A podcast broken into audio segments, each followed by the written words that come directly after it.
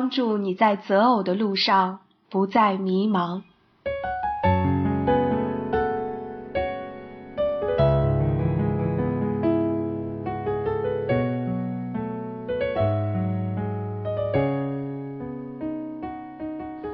虽然每个人遇到的情况有所不同，但是有几项原则需要注意：一，如果你自己也犯过这样的错误，请不要挑剔别人。你自己眼中有良木，怎能对你弟兄说：“容我去除你眼中的刺呢？”我的一个外国朋友是解决婚姻问题的专家。几年前，他在某大学做有关艾滋病预防的讲座，请我为他设计一个调查问卷。我在问卷中提了两个有关婚前性行为的问题，还特意将一个问题放在问卷的前面。一个放在后面，以分散学生的注意力。前面的一个是：你认为婚前性行为是可以接受的吗？另一个问题是：你愿意同一个曾经与他人发生过性关系的人结婚吗？结果，第一个问题绝大多数都回答是的。第二个问题，大多数人的回答却是不愿意。这情况反映出目前年轻人普遍的一种心态：我可以，但你不可以。说到底，这是自私心理。二，即使你从来没有犯过这样的错误，要知道。我们都是罪人。你们听见有话说“不可奸淫”，只是我告诉你们，凡看见妇女就动淫念的，这人心里已经与他犯奸淫了。圣经告诉我们，世人都犯了罪，亏缺了神的荣耀。没有哪个人是十全十美的，我们都曾犯过这样那样的错误，所以要锤炼一颗彼此接纳的心。所以你们要彼此接纳，如同基督接纳你们一样，使荣耀归于神。三。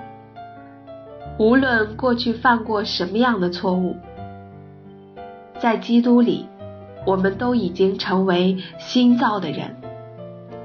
若有人在基督里，他就是新造的人，旧事已过，都变成新的了。当一个人相信上帝，承认自己所犯的罪。愿意寻求饶恕并且悔改的时候，上帝已经饶恕了他。耶稣在十字架上流血牺牲，已经为他赎了罪，使他成为一个新人。四，如果真的爱一个人，就要接纳他。无论过去、现在还是将来，我们接纳一个人，不仅是横向的，他的优缺点、他的亲属关系，还应该是纵向的，他的一生。这样的接纳应当是无条件的。因为耶稣在我们还活在罪中的时候就接纳了我们，他对我们的爱永不止息，我们也要如此接纳他人。五，没有人能确保自己永远不犯错误。哥林多前书说：“所以自己以为站得稳的，需要谨慎，免得跌倒。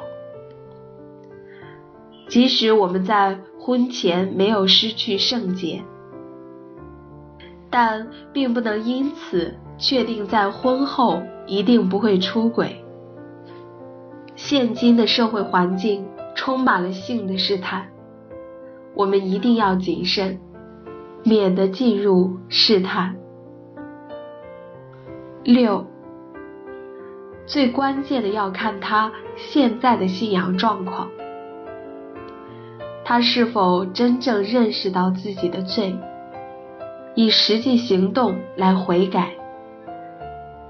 上帝所看重的不是一个人表面说什么、做什么，而是从心里愿意悔改、跟随他。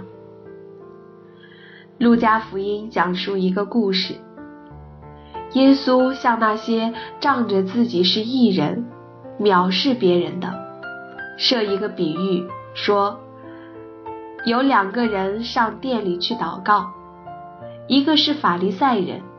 一个是税吏，法利赛人站着，自言自语的祷告说：“神啊，我感谢你，我不向别人勒索、不义、奸淫，也不像这个税吏。我一个礼拜进食两次，凡我所得的都捐上十分之一。”那税吏远远的站着。连举目望天也不敢，只捶着胸说：“神啊，开恩可怜我这个罪人。”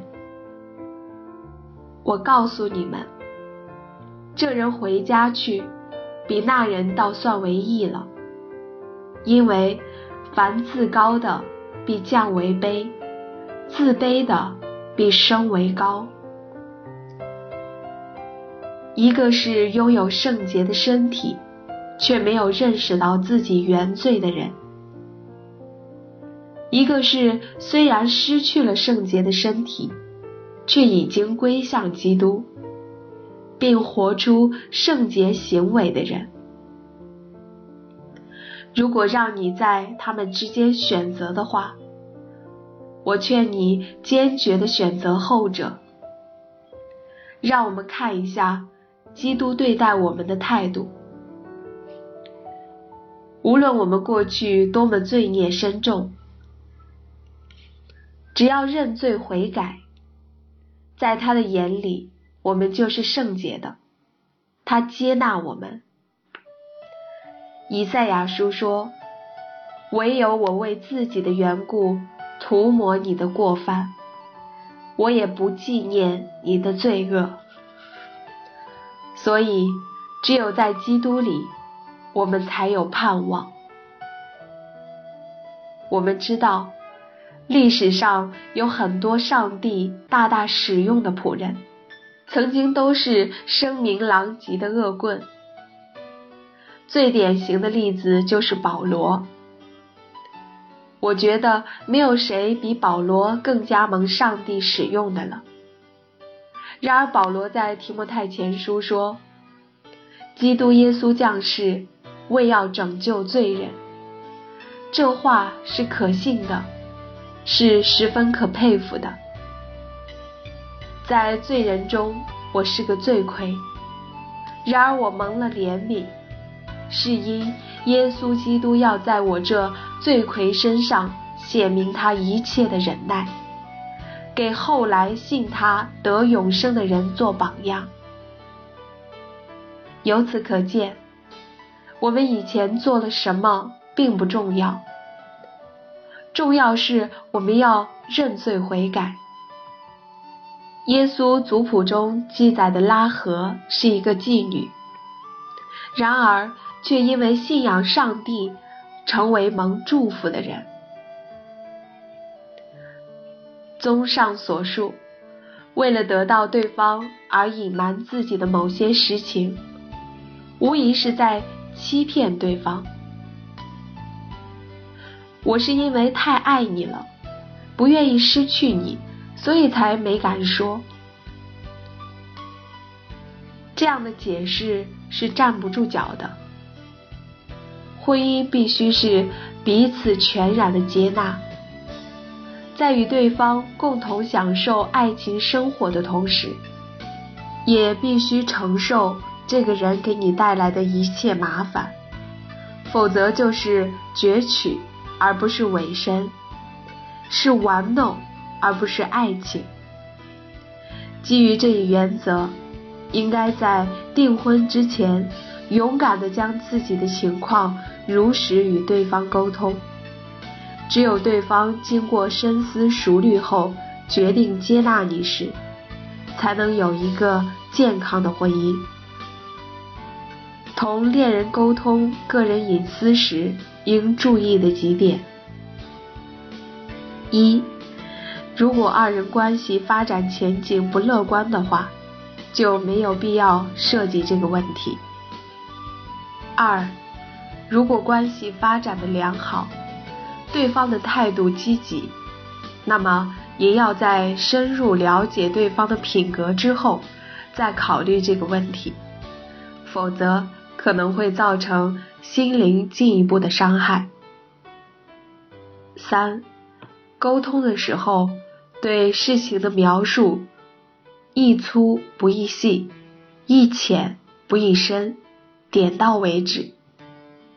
四，沟通之后，即便对方马上给予积极的表态，也要请对方回去认真思考一段时间，然后再回答。如果这么做之后，对方的回答仍然是肯定的。那么从此之后，二人都不能再提及此事。唯有我为自己的缘故涂抹你的过犯，我也不纪念你的罪恶。五，如果对方有追问过细情节的倾向时，则要谨慎行事。因为这显示出对方似有日后不接纳的苗头。四，祈祷。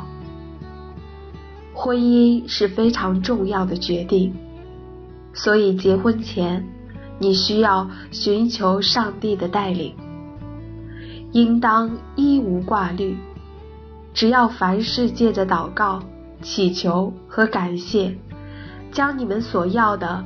告诉神，神所赐出人意外的平安，必在基督耶稣里保守你们的心怀意念。这是我们每个人都要学习的功课。在一生中，有很多事情需要我们做决定。小的时候，我们需要父母和师长帮助我们决定一些事情。信仰上帝之后。我们在一些重大事情上拿不准主意的时候，可以征求牧师的意见。但婚姻这件终身大事，必须要由你自己做最后的决定。这是你操练和上帝之间美好关系的绝好机会。他期待着与你建立亲密关系。圣灵会给你清晰的带领。让你逐渐明白上帝的心意。如果你祷告之后心里还是没有平安，就要继续耐心等待，就好像当初以色列人在旷野仰望云柱火柱一样，不清晰就不要前进，直到他向你显明他的旨意。婚姻是上帝创造的。所以，听从上帝的安排，才能得到祝福。三，婚礼的庄严与神圣。一，婚礼是婚姻的必要程序。重要的事件发生时，都要有一个隆重的仪式。